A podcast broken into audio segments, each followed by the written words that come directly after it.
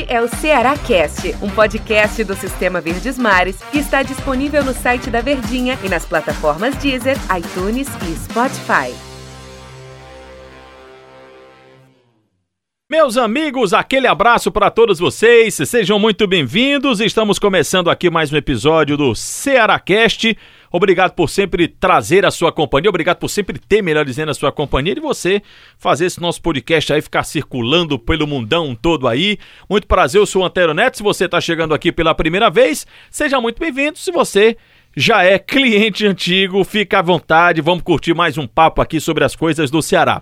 Tá quase chegando a hora, tudo bem, meu amigo André Almeida? Tudo bem, Antero, um prazer estar aqui mais uma vez falando com os torcedores alvinegros no Ceará Cast. André, tá quase chegando a hora, já diria aquela música, tá chegando a hora de Ceará e Bragantino, né? Mais um jogo pelo Campeonato Brasileiro. É, o jogo em que o Ceará pode ainda mais, né, subir na tabela de classificação, seguir na briga aí por uma pré-libertadores, se tem oitenta e tantos por cento de chance de Sul-Americana, ficar ainda mais próximo disso e principalmente chegar aquele famoso 100%, né, de permanência na Série A do Campeonato Brasileiro, que é o primeiro objetivo.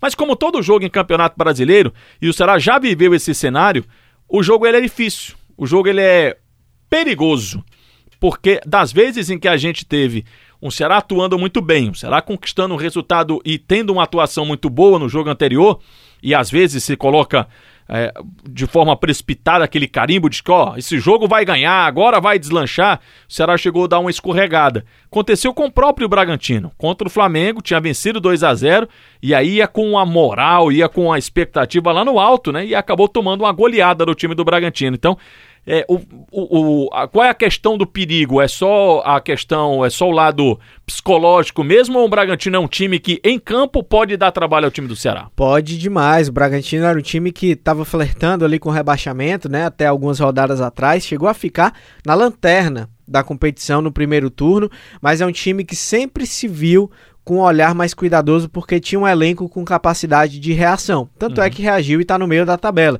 Tem jogadores de muita qualidade. O Claudinho faz um ótimo campeonato brasileiro. Arthur Vitor, que a gente conhece muito bem, é cearense, jogou no Palmeiras, jogou no Bahia, revelado no Ceará, ótimo jogador. O Raul, volante do Ceará, que passou pelo Vasco, também está jogando no Bragantino, então é um time jovem. Apesar de não jogar, né? Apesar de não jogar, mas é um time como um todo jovem, forte fisicamente, muito rápido, um time que gosta muito de jogar em transição, velocidade no contra-ataque e que tem, sob o comando do técnico Maurício Barbieri, um crescimento né, de rendimento, de desempenho, de aproveitamento. Então, um adversário muito perigoso e que o Ceará vai precisar tomar muito cuidado por causa do estilo de jogo. O Ceará se deu muito bem contra o Flamengo, que foi um time que propôs o jogo e deu espaços para o Ceará jogar num jogo mais reativo, digamos assim com organização defensiva e apostando na velocidade para contra-atacar. Eu ouvi muito, desculpa até te interromper, André, mas é Nada. que eu ouvi muito torcedor do Ceará é, exatamente com esse pé atrás assim, falando de que, olha, o Ceará precisa ter um foco, né? E principalmente, é, não vou dizer se encontrar, mas ele precisa é, atentar para o jogo e, e entender o jogo, essa palavra, entender o jogo porque o Bragantino ele não é a equipe que joga, por exemplo, como joga o Flamengo, que sai mais para o jogo e aí o Ceará pode aproveitar esse, como a gente usa a linguagem, né, a questão reativa. Talvez o Bragantino, muito provavelmente, ele não vai ter a mesma postura que teve o time do Flamengo, é como jogar contra uma equipe desse jeito, né, desse e estilo. O, e o curioso, Antero, esse é o confronto dos dois times que mais contra-atacam no Campeonato Brasileiro. O Ceará é o segundo, tem uma média de 14 contra-ataques é, bem sucedidos, digamos assim, conectados, né, em que ele contra-ataca e consegue finalizar a jogada, só perde para o Bragantino, que tem uma média de 16. Então são os dois times, isso por partida, uhum. são os dois times que mais, eh, os números mostram que mais gostam de jogar nesse estilo e se aproveitando, né, dos erros do adversário, dos espaços deixados. Então, é, de fato, vai ser um confronto interessante. E o Ceará que vai jogar em casa, tendo, claro, é, uma iniciativa de propor o jogo, de conseguir ter as iniciativas da partida, mas vai precisar tomar os cuidados, porque, como você falou, tem dois jogos que exemplificam muito bem os cuidados que o Ceará deve tomar. Contra o Bragantino no primeiro turno, uhum. que é esse próximo adversário, e também contra o Internacional, o último jogo que o Ceará fez em casa. Que no primeiro tempo, principalmente, o Ceará foi muito melhor. Amassou o Internacional, que é o atual vice-líder do Brasileirão, teve chances de abrir o placar, mas não aproveitou. E aí, no segundo tempo, o Internacional, nas chances que teve, foi lá e conseguiu colocar duas bolas para dentro e saiu de campo vitorioso. Até outro jogo também que o Ceará fez em casa recentemente, contra o Atlético Goianiense, em que o Ceará teve dificuldades de propor o jogo e o adversário foi mais cirúrgico, conseguiu sair do Castelão com a vitória. São partidas que o Ceará, mesmo tendo perdido, saído de campo derrotado, deve tirar lições para que esses erros não se repitam. Agora, André, é... contra o Internacional que você se referiu, o Ceará teve uma mudança, apenas de um jogador. Mas essa mudança muda o jeito de jogar do time do Ceará. Ele não tinha o Lima e colocou o Fernando Sobral. Já contra o Flamengo, colocou Fernando Sobral, Fabinho e Charles, quando eu me refiro. Já contra o Flamengo, quem saiu foi o Charles e o Lima retornou para o time titular. E aí o Guto até explicou contra o Internacional, porque teve uma questão até física, né? Do Lima, por isso que ele não foi utilizado já como titular.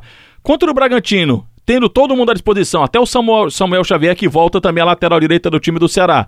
Com exceção, claro, ali de Leandro Carvalho, tal, tal a avaliação de Felipe Vizeu.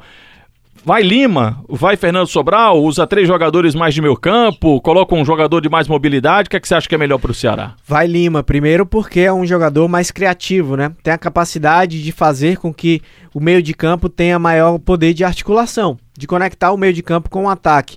E também porque o Fernando Sobral cresceu muito de produção jogando como volante, né? Jogando mais no meio de campo, fazendo a dupla com o Fabinho. Quando jogou como ponta, ele viveu bons momentos, principalmente na Copa do Nordeste, que ele foi o grande momento, que ele cresceu e agora no Campeonato Brasileiro ele se consolidou, mas é, o Fernando Sobral de fato tem tido seus melhores momentos no meio de campo, jogando como volante ao cê, lado do Fabinho. Você até escreveu sobre ele no Diário do Nordeste, né? Exatamente. É o líder em desarmes no Campeonato Brasileiro. São 78 roubadas de bola, que é um número muito alto, um número elevado, e que mostram como ele tem sido um Deixa jogador muito importante. Deixa eu te fazer outra pergunta, até interrompendo de novo, Tony Alves. Eu tô só interrompendo o André hoje. É porque tá, tá tendo gancho. Tá, tá tendo, tendo gancho, gancho, tá tendo gancho. Lembrei de mais uma. O que é que o Ceará ganha com o Fernando Sobral jogando mais, digamos, vou usar o ponta, mas ele não é um ponta, mas com mais aberto. Mais aberto. E o que é que o perde, consequentemente também, o que é que ele ganha, o que ele perde com o Sobral sendo o segundo homem de meio campo? Jogando mais aberto, ele é um jogador de velocidade, de força física, né, e que tem muita capacidade de realizar essa transição mais rápida arrastando a bola, carregando a bola, conduzindo, né? Então ele é um jogador que faz isso e que garante também mais poder de marcação, porque com o Fernando Sobral jogando mais aberto, Fernando, é, Fabinho e Charles eram os volantes titulares. Então você tinha um Isso. meio de campo mais reforçado, mais de pegada. E aí deixava o Léo Chu, Vina mais livres e também o Clebão. Então, Até o Samuel Xavier também consegue sair Samuel mais. Samuel né? sobe mais. Então você tem essa capacidade de recomposição maior e um meio de campo mais sólido, digamos assim.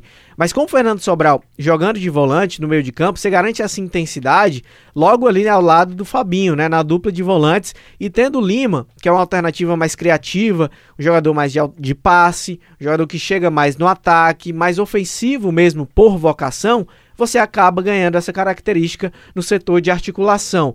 Então, Gosto do Fernando Sobral nas duas funções. O fato dele desempenhar mais de uma função já é algo muito positivo, mas de fato, no momento, as características que ele tem agregado mais tem sido como volante jogando ao lado do Fabinho.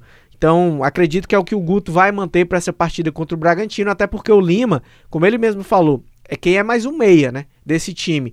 O próprio Vina, apesar de que é um meia, mas o Guto Ferreira, segundo ele, tem sido quase um segundo um atacante. atacante. Acho que é um pouco de, de estratégia do Guto também para dar uma despistada. O Vina é um meia. Ele tem muita liberdade para flutuar, ele chega muito ao ataque, ele vem de trás também, mas é, ele é de origem um meia, um jogador muito inteligente, articulador, que tem capacidade de criar situações também para os companheiros. Então, esse meio para frente do Ceará, acho que não foge muito de Fabinho, Fernando Sobral, os dois volantes, Lima, Léo Chu, Vina e Kleber. Andrezão, valeu, hein? Então vamos aguardar. Já acabou? Já acabou, passa ligeirinho, Rapaz, né, cara? Rapaz, passa rápido demais. Só o Fernando Sobral te interrompeu umas três vezes aí, mas deu bom. Mas dá pra gente ter um cenário assim, imaginar o que é que o Guto Ferreira vai Foi fazer. Foi bom demais. O certo é que o que ele colocar em campo será tá bem servido, né? Se for uma pecinha diferente lá no caso do Lima, a gente imagina só que possa ser essa alteração. Se não, o Fernando Sobral tá lá. O Ceará muda um pouquinho, né? Principalmente aí com essa dinâmica do Fernando Sobral, mas fica de bom tamanho. A própria colocação na tabela de classificação no Campeonato Brasileiro fala sobre isso. Valeu, André, até a próxima. Valeu, Antero. Um grande abraço a todo mundo e até a próxima. Valeu, pessoal. Obrigado. Tchau, até a próxima. Este é o Ceará Cast, um podcast do Sistema Verdes Mares que está disponível no site da Verdinha e nas plataformas Deezer, iTunes e Spotify.